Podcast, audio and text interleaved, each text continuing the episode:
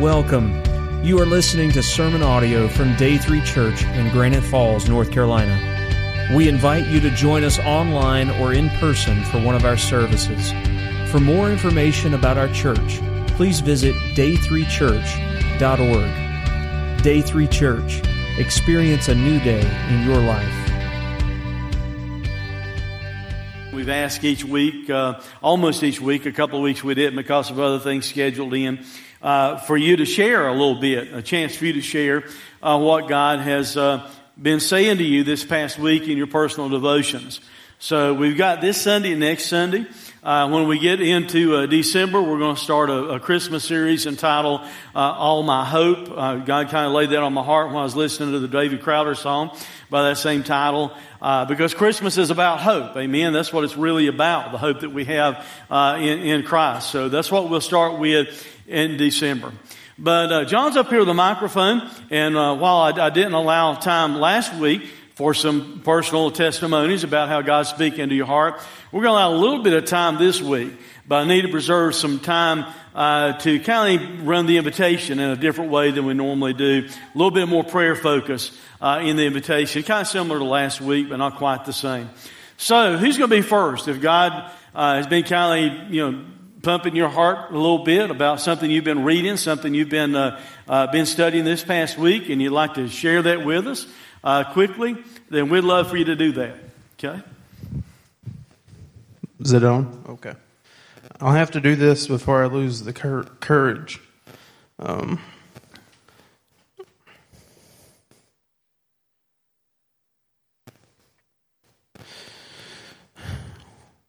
so, uh, about a week and a half ago, um, I do the Bible app. I see the the verses pop up in the morning, and this one this one stuck to me. So John 13, 34 through 35. A new commandment I give to you, that you love one another. Just as I have loved you, you are also to love one another. By this, all people will know that you are my disciples if you have love for one another. So I read that at about six o'clock that morning. And then as I'm list- listening to the radio, there was a, uh, a radio station that does the Toys for Tots benefit every year. And they had people on there that he gave money. And this one lady, she had she had lost her father that year, or this year. She had lost her job earlier in the year. But she said that God had still been so good to her that she felt she had to give back. And she ended up donating $1,000. She had lost her job, lost her dad, and she still felt that God had been so good to her that she had to give back. So after reading that that morning and hearing that, it just, it, it really makes me see how much more I could do. As little as I think I can do, I can always do more. Amen.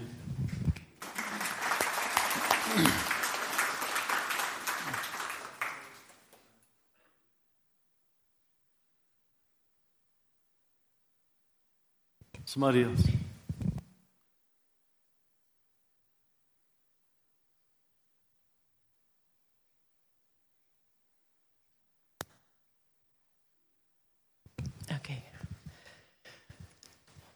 Well, the Lord has touched my heart uh, through Nehemiah chapter 6, uh, where Nehemiah was rebuilding the walls of Jerusalem and had come under uh, a great deal of attack from the enemies um, that wanted to prevent him from rebuilding Jerusalem's walls. And um, what God had brought to me is that we don't wrestle against flesh and blood, but against principalities, against the powers of the dark, of this dark age, and the spiritual wickedness in the heavenly realms. And I thought, well, in my own life, I'm rest- I felt like I was wrestling against flesh and blood. But God had showed me it was a spiritual war that I was wrestling against, and the enemy has come under to attack me. And he had showed me several different things. I don't want to spend too much time reading them all, but um, um, he showed me that Satan works to uh, stop the word of the work of God, and he would like to paralyze um, his people from from doing their work. And he uses a lot of different tactics, and one is deception, for he is the father of lies. Persistence. He wants to wear us down with attacks and temptations. He wants to use slander and gossip. He'll slander God, others, and us. He uses psychological warfare. He works through fear and discouragement and intimidation. He'll infiltrate us through false teachings. We must know the word and our identity in Christ to not be deceived. Attacking right after a victory. We must be alert after a victory as before. When we have a mountaintop experience, we can expect an attack. He'll infiltrate us through compromise, um, which is a very dangerous tactic as it, as it spreads. It also removes the blessing of God and hinders intimacy with Him. And as I looked at these tactics, I saw them ever present in my life. He had tried to paralyze me, to destroy me, and um, God is faithful. He he allowed me to see this, and I reached out to him and I said, Lord, just save me from this. And he reminded me that I have to put on the armor of God every single day, and I have to uh, fight against the enemy. For I have already won the victory through Jesus Christ. He gave me the victory. So Satan is already defeated.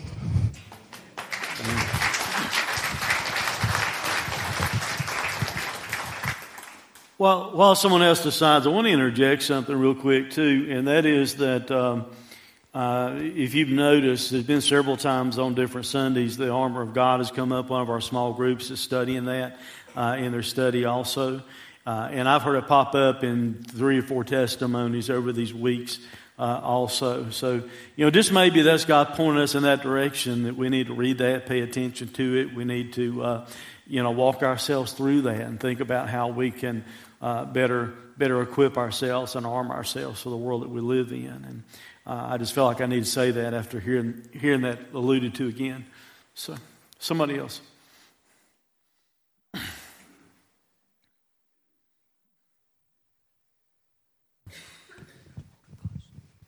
Um, I'm not one to speak in front of a lot of people either. I just want to say, you know, here at Thanksgiving, you know, people are thankful for a lot of things. And it's not only Thanksgiving, but you should do it all year long. Um, at work, we have a group that gets together every morning for devotion before we start to work. And we are so thankful that we had that time together to come to God and see what's on our heart. Um, yeah, we're thankful for our families, but most of all, we're thankful for what God gives us and what we can do every day. And just to know that He's going to always be there and I'm just so thankful that, you know, there are times that we can help. We, we come in contact with people all day long, different kinds of people, and we just have to be patient and be kind to them because we not always know their situation, but I'm just thankful that God is there and that He will be with us. Amen.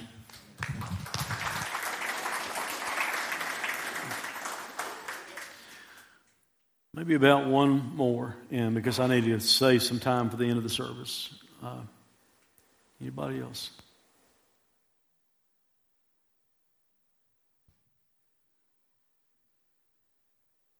And if not, that's fine too. Thank you, John. Um, and since it is week of Thanksgiving, I know we live in a, a, society that becomes more and more secular, but who are we giving thanks to? You know, uh, kind of goes with the territory uh, almost as much as Christmas. You know, you can't spell that without Christ, without Him.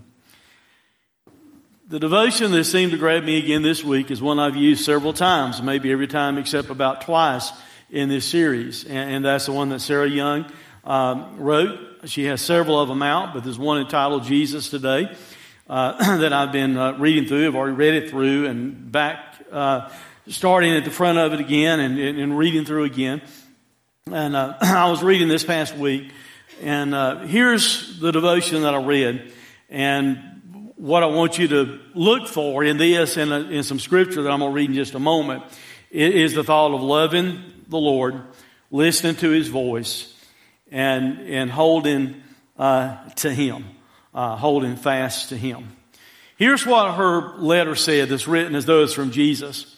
I want you to love me, listen to my voice, and hold fast to me. For I am your life. This is the way of wisdom. In other words, you know, it'd be very smart for us to do these things that are just said there. For us to love the Lord, listen to His voice, and for us to hold fast to Him. This is the way of wisdom. I'm training you to stay close to me as you walk along perilous paths. This world is filled with perilous paths. I think all of us would, would admit. In any close relationship, listening and loving are vitally important.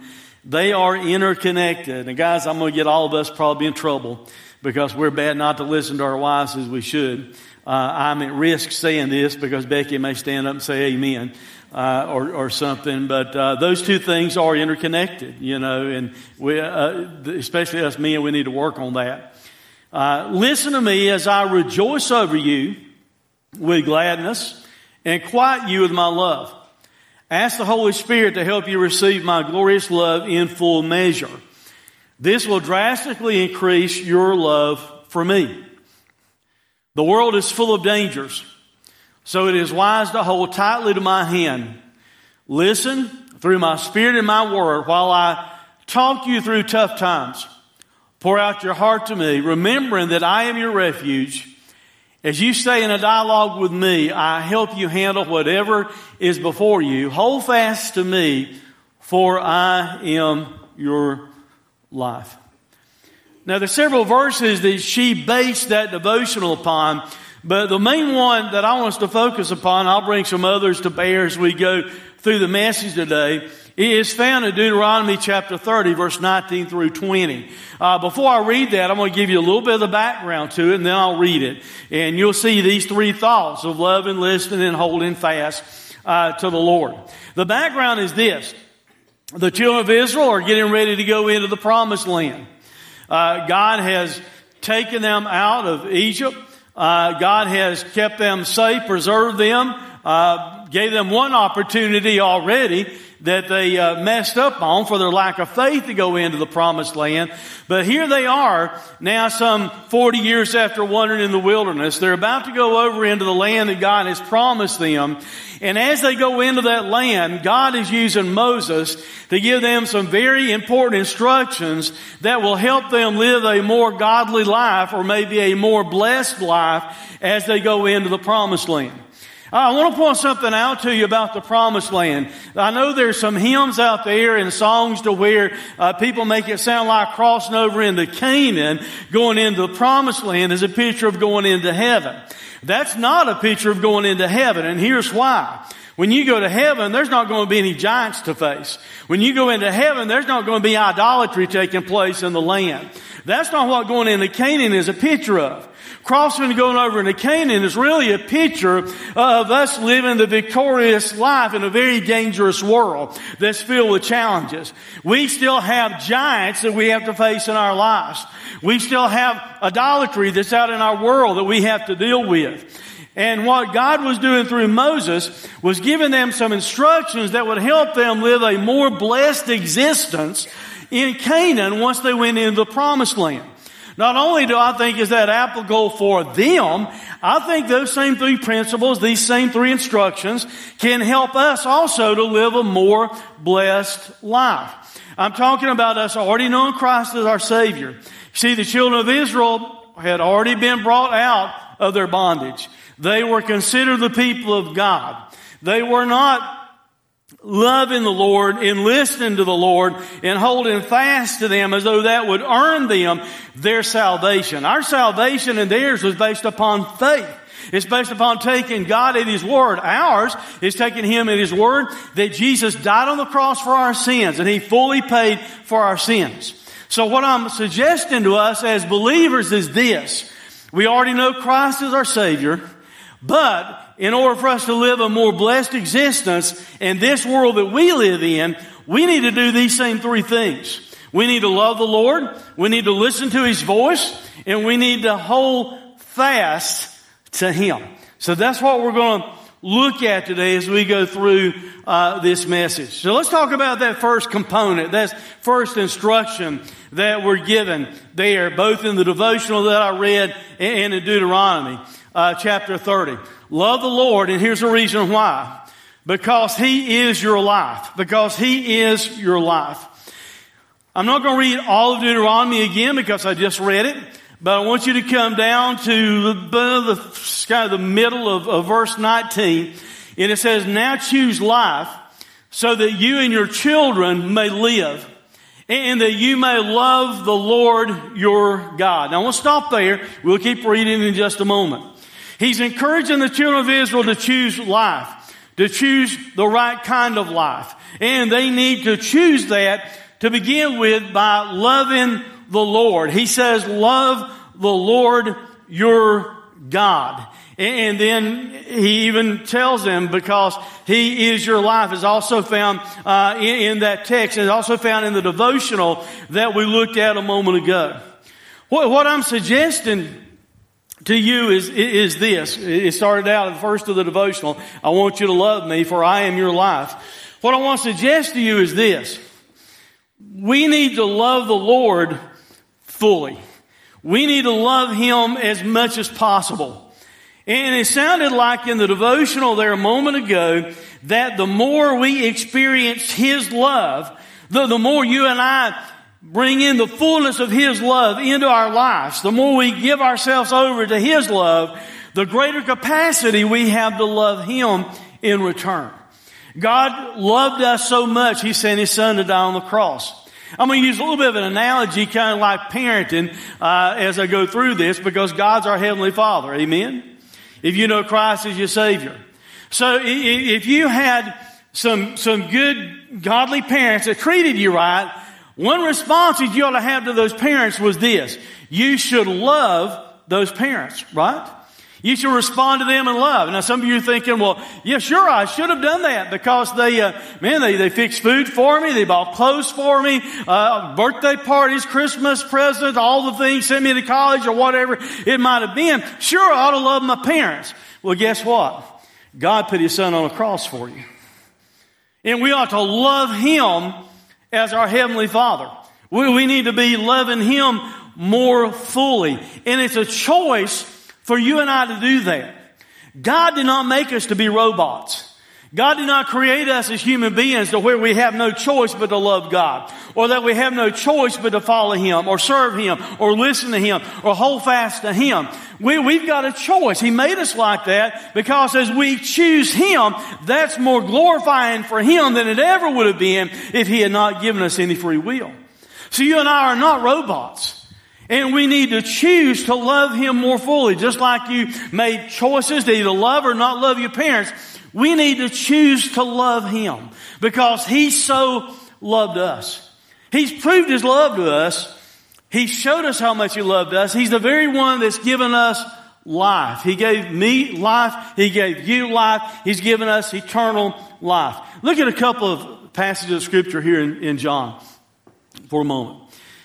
Jesus answered and said to him, talking about Nicodemus, Most surely I say to you, unless one is born again, he cannot see the kingdom of God. When, when we trust Christ as our Savior, that we have that, that born again experience to where He's given us life. Later on, it says this in verse 36. He who believes in the Son has everlasting life. He who does not believe the Son shall not see life, but the wrath of God abides on him.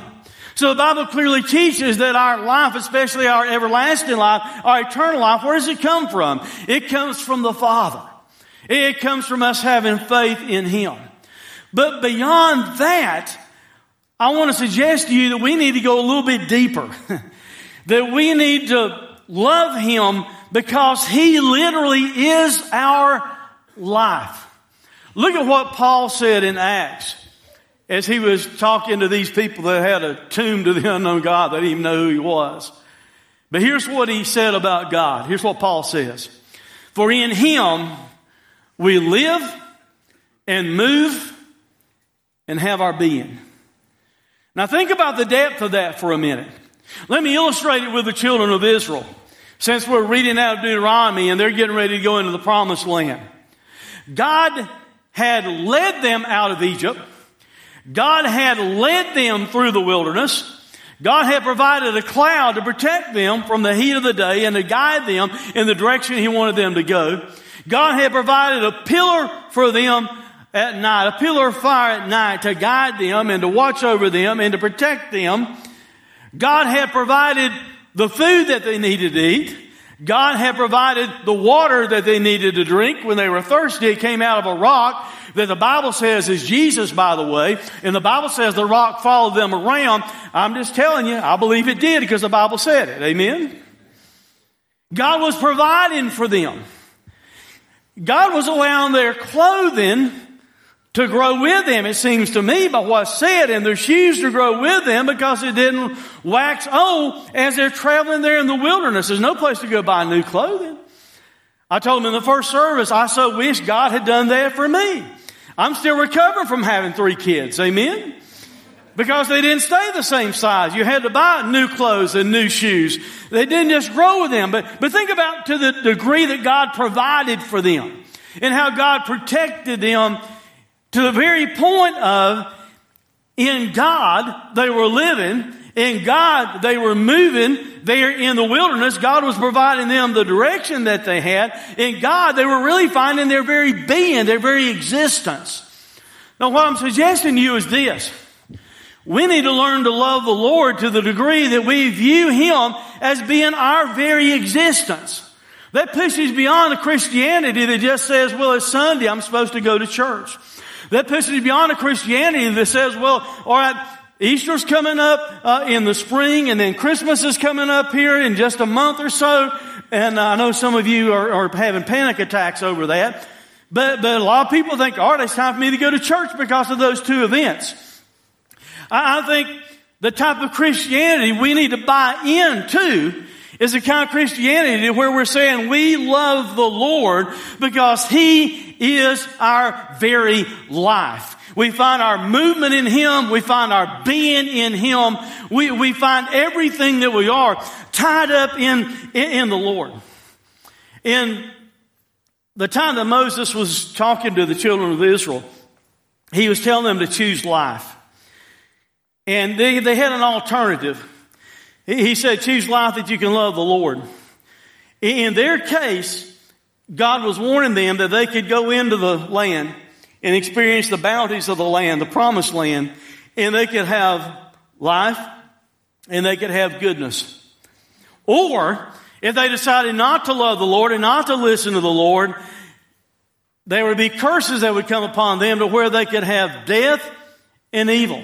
So think about that. Here's a choice they had. Life and good or death and evil.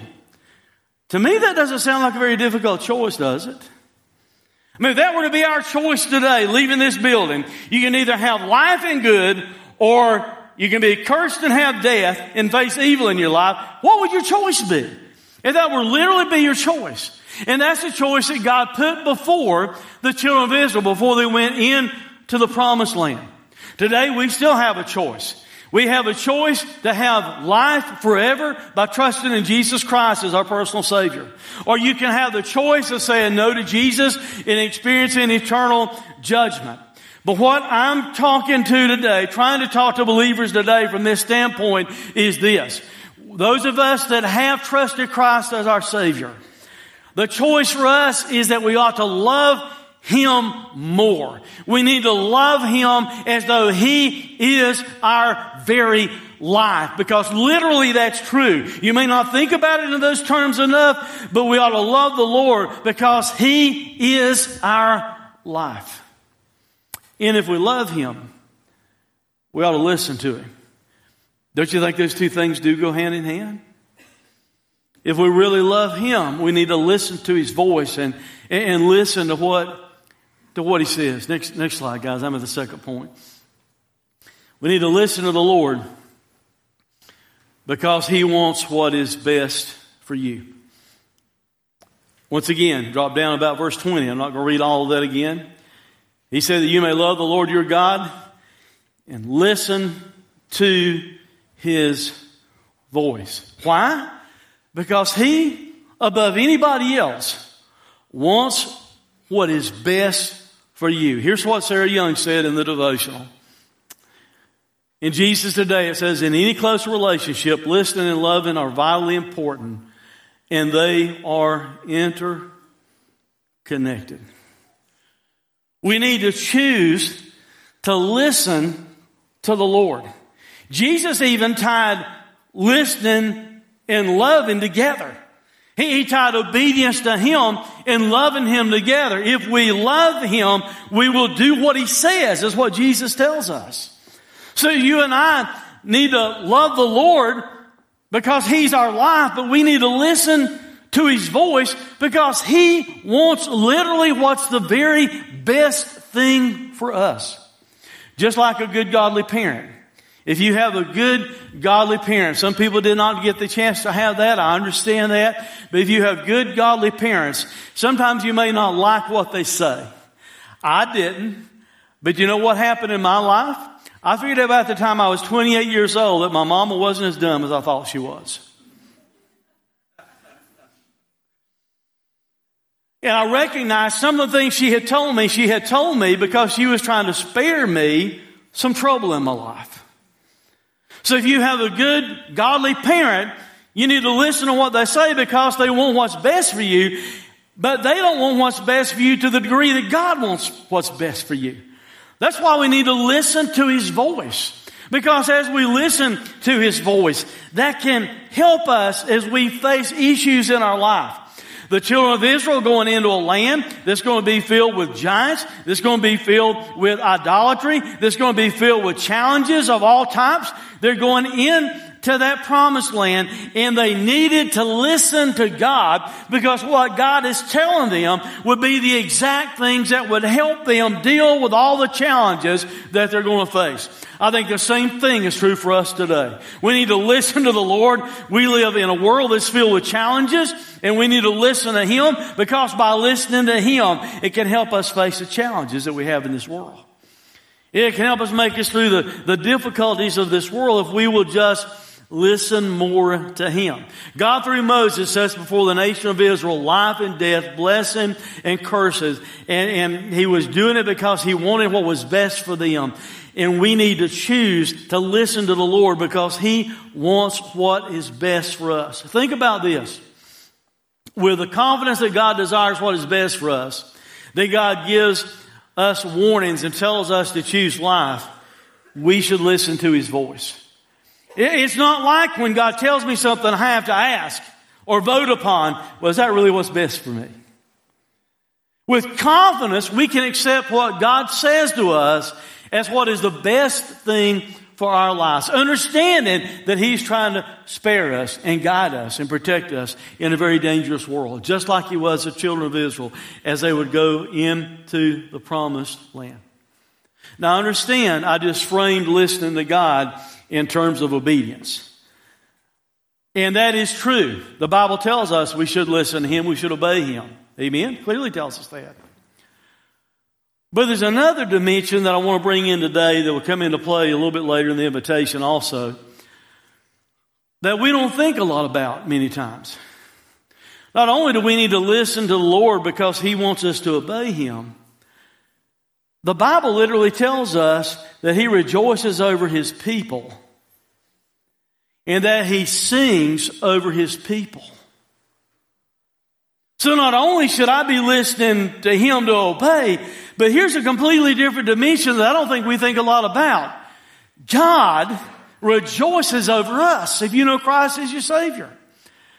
God sings over you. Now, I'm going to read something out of the scriptures that I understand prophetic. In Jesus today, she said, listen to me, you know, because I'm singing, I'm rejoicing over you. But I want you to see this scripture. I know it's prophetic, but I still think it has application here. In Zephaniah, he's talking about, I think, when Jesus came the first time, and he's talking about later on when Jesus is there permanently in the new Zion.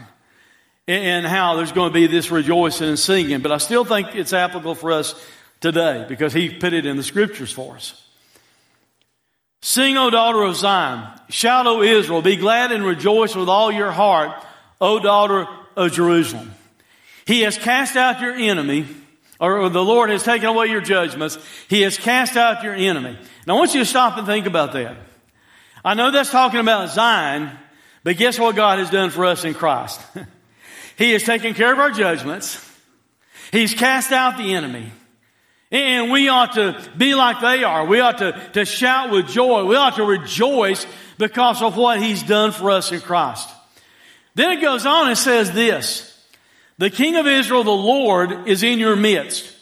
You shall see disaster no more. In that day it shall be said to Jerusalem, do not fear Zion. Let not your hands be weak. The Lord your God in your midst, the mighty one will save. Then I want you to notice this part here. He will rejoice over you with gladness. He will quiet you with his love. He will rejoice over you with singing. Now while that is prophetic, I still believe right now that Jesus is so thrilled over us because of what Christ has done in our lives, because we believed in Jesus, because we took God by faith, and because now we have the very righteousness of Jesus applied to our lives, I think God rejoices over us right now. I think God sings over us. The Bible says there's rejoicing in heaven. They have a party in heaven over one person coming to repentance. And I think our, our Father is there rejoicing over us in heaven now. So we need to listen to Him, not just like it's all a bunch of rules. We need to listen to Him because He's rejoicing and He's, He's singing over us. The children of Israel are getting ready to go into a land that would be filled with challenges, just like the world we live in is filled with challenges. Moses is giving them some information that should help them. He's saying you need to love the Lord. He's saying you need to listen to His voice, and we need to do the same thing in our lives. It'll help us live more blessed lives in this dangerous world that we live in if we will listen to the Lord and if we'll love Him as we should. But the third thing He tells them to do is this hold fast to the Lord. And we ought to hold fast to the Lord. And I think the point that Moses is making, that God is making through Moses, they needed to hold fast to the Lord because just as He had guided them to get them to the promised land, He's going to continue to guide them and protect them. You and I need to hold fast to the Lord because He guides and protects you. Go back to verse 20. I'm not going to read the whole passage again. And you may love the Lord your God, listen to His voice, and hold fast to Him, for the Lord is your life. We need to hold fast to Him. Here's what Sarah Young, the way she phrased it in the devotional. This is the way of wisdom. I am training you to stay close to me as you walk along perilous paths. The world is full of dangers, so it's wise to hold tightly to my hand. Hold fast to me, for I am your life. Go back to the analogy of parents for a minute. All of you that are parents, you've been there. You're in a parking lot or you're in the mall or you're walking along the side of the road on the sidewalk or whatever, and you've got small kids. And you get them by the hand and you lead them because you love them, right? Amen? You don't want them running out in the street. You don't want them running out in front of a car. You don't want them getting lost. So, as loving parents, we hold the hand of that child and we protect that child. Sometimes that was challenging for us. Jessica, our oldest one, whenever we would go into the mall, into a department store, she thought it was funny to run and hide in the clothes racks.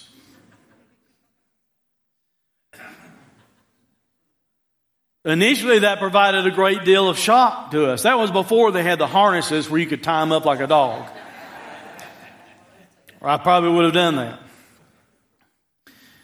And we'd learn, well, you know, we just need to go look for her and, uh, and, and, everything. She's somewhere close by and, and she's giggling like it's funny. We keep trying to tell her somebody might take you, you know, because we wanted to protect them. We were at a, uh, at a, at a baseball game at the Crawdad Stadium. And uh, Jared was about this tall. and they were having fireworks, I think, that night. So after it was over with, I turned to shake hands with, with, with somebody that was there beside of us. And when I turned back around, Jared was gone. And uh, I go uh, running around looking for him, couldn't see him in the crowd, run to the front trying to see if there's anybody dragging a little boy through the parking lot, go tell the security guards, the law enforcement that's there. And uh, then in a few minutes, someone had found him, uh, and we were there with a church group, and someone in the church had found him by going over toward the carousel. We were behind home plate. Jared had looked across and saw the carousel, and he might have been what, Becky? Four, maybe? Something like that? Yeah, somewhere through there. And he just disappears and he goes over there by himself. And then we're having to try and plan it in his mind, you know. Don't do Why? Not that I want to be a spoil sport. I love my son. I didn't want something happening to him. But I don't love my son like God loves us. I don't love my daughters like God loves us because I'm a human. I don't have that capacity. But God wants us to hold fast to Him because He wants what's best for us. He wants to guide us and protect us. Now, I know what someone's probably thinking. Yeah, but I don't have the ability to really hold on to God, to hold fast to God like I need to. I don't either, and I'm so thankful Jesus said this in John chapter 10. My sheep hear my voice, and I know them, and they follow me, and I give them eternal life, and they will never perish. No one will snatch them out of my hand. My Father who's given them to me is greater than all. No one is able to snatch them out of the Father's hand. I and the Father am one. I'm just suggesting to you, and I think this is what Moses, what God was telling the children of Israel, their focus needed to be, I'm going to hold fast to God. Our focus needs to be, I'm to hold fast to God. And when I slip in my humanity and I lose my grip, I can rest in the assurance that He's still holding on. And He'll never, ever turn loose me. Love God. Listen to His voice. And hold fast to God. She used one more verse out of Psalm 62 in her devotional. And she's just simply making the point that we need to trust in God at all times. Psalm 62, verse 8 says this Trust in the Lord at all times, O people. Pour out your heart before Him. I want you to get that because I'm going to ask you to do that in just a moment. Pour out your heart before Him. God is a refuge for us. So no matter what you're going through, whatever you're facing, you have a refuge this morning that you can pour your heart out to. I'm going to go and start the invitation right now, and it's going to be a, a prayer focused invitation this morning. I will tell you that at uh, some point when John comes out to sing here in a moment, that uh, if you feel God speaking to you, if you're not a believer, if you're not a Christian, then uh, we invite you to come and, and trust Christ as your Savior this morning. We'll be here at the front if we can help in any way. We'll have others available to talk with you and, and help you if, if you have that concern, that question about trusting Christ as your Savior. But what I want you to do right now to start with as we begin the invitation time is that I want you to just to sit right where you are and I want you to close your eyes and I want you to think how much God loves you. That He loved you so much that He put His own Son on the cross. And as you do that, as you pray and think over how much God loves you, I want you to in turn start to tell God in your prayer how much you love Him because He's your life, because He's your life. Go ahead and bow and pray.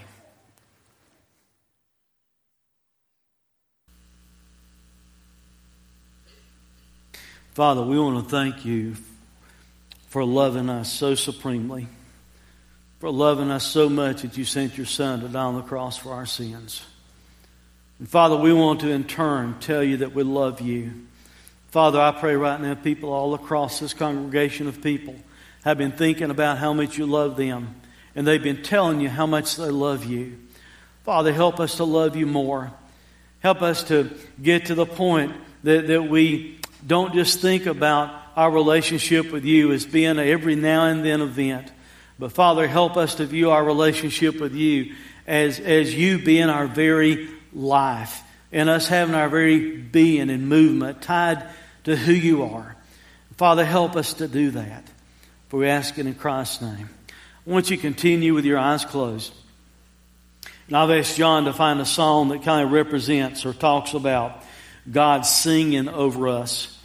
And what I want you to do during this song is just sit and listen, and I want you to think in your mind, imagine in your mind, the God that's holy, holy, holy, seated in heaven.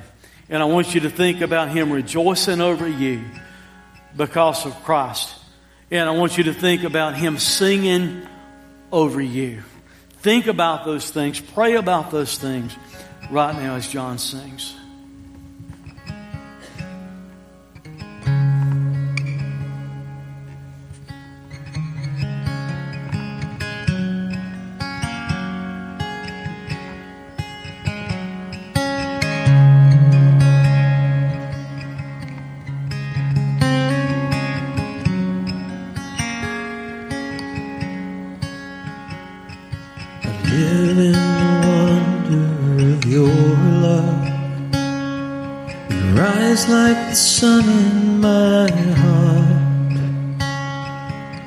Even when the night draws near, there you are.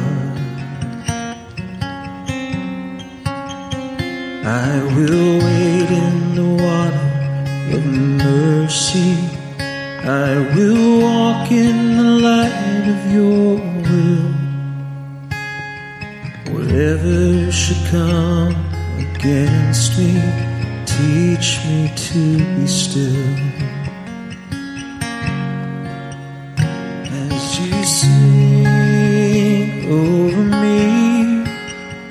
draw me close to rest in your peace. Sing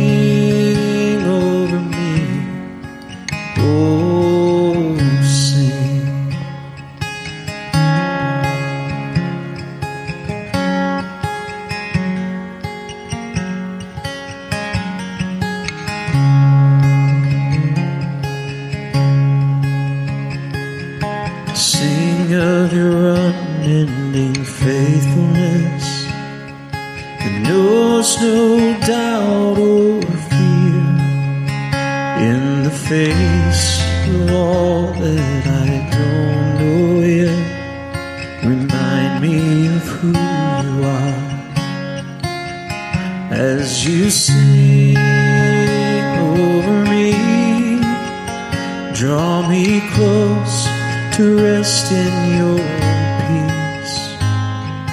Sing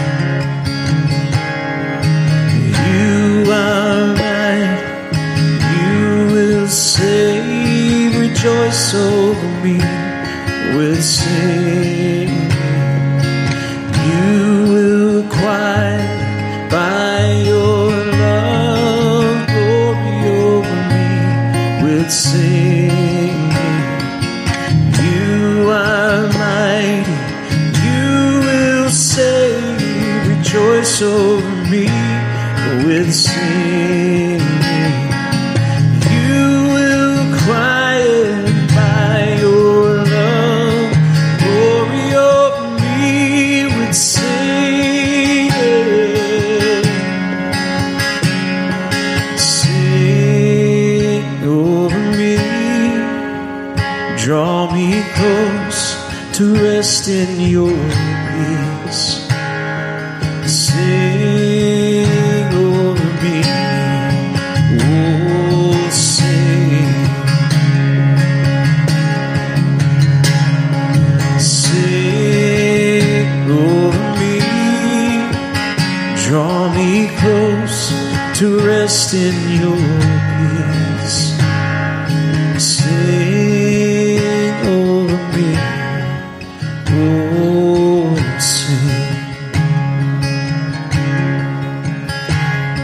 thank you that you uh, that you rejoice over us through your Son. Father, I admit I don't feel worthy for you to rejoice over me or to sing over me. And I recognize that probably no one here in this place feels worthy for you to rejoice and sing over us. And it's only because of Christ and what He did for us and His righteousness that, that you can do so. Because you've given us the very righteousness of yourself in Christ. And Father, because of that, you can rejoice over us as your children, as a father rejoices over his children.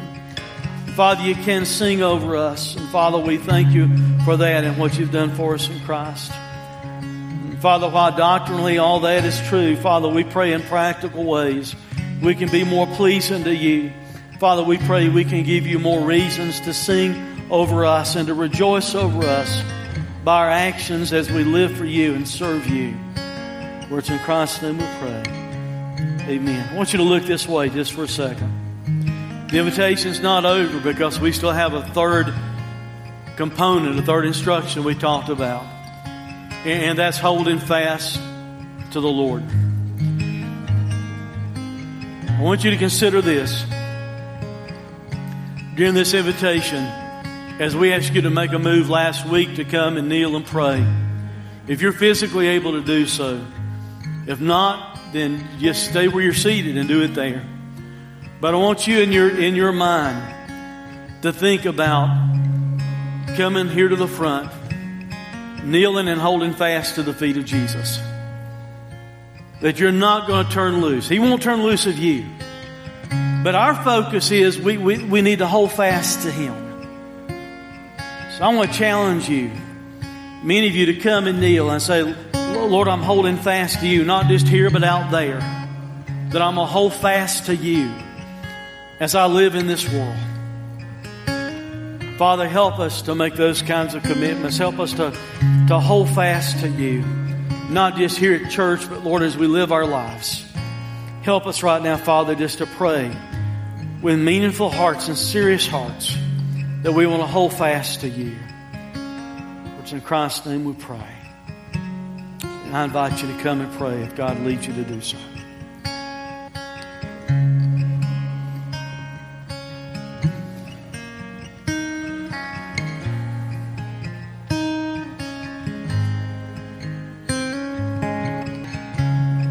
Father, we thank you for these commitments that have been made during the invitation time.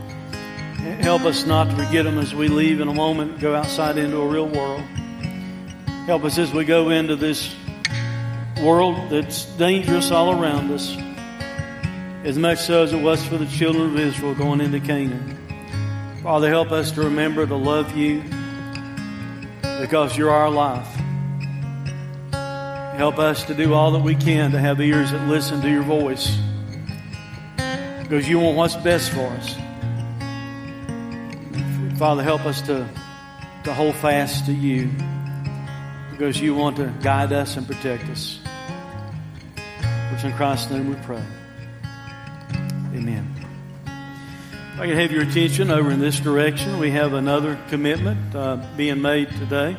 Uh, this is Jessica uh, Gregg. She has her family uh, here in front of her, and she had uh, felt a couple of weeks ago when we were baptizing someone that she needed to come. She already knew Christ as her Savior, but had never uh, followed that in obedience in believer's baptism, which is a picture of what Jesus has already done inside of her life. Uh, as Jesus came in, the old Jessica was gone. There's a new Jessica with Jesus in her heart, and that's what this is a picture of. so she she sent me a message and said, Well, I, I should have, but I didn't, but I will uh, in, a, in a couple of weeks. So uh, uh, we celebrate with her today. She makes public the fact that she had trusted Christ uh, as her Savior. Jessica, you have done that. You've trusted Christ as your personal Savior. Okay? All right. In obedience to His command, I baptize you, my sister, Jessica Gregg, in the name of the Father, the Son, and the Holy Spirit.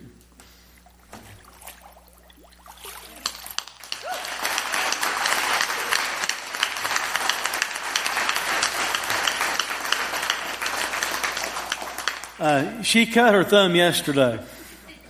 So uh, we told her not to worry about that. She's giving a thumbs up to Jesus in her baptism today. So, okay. let me ask our ushers, please, if they would to come.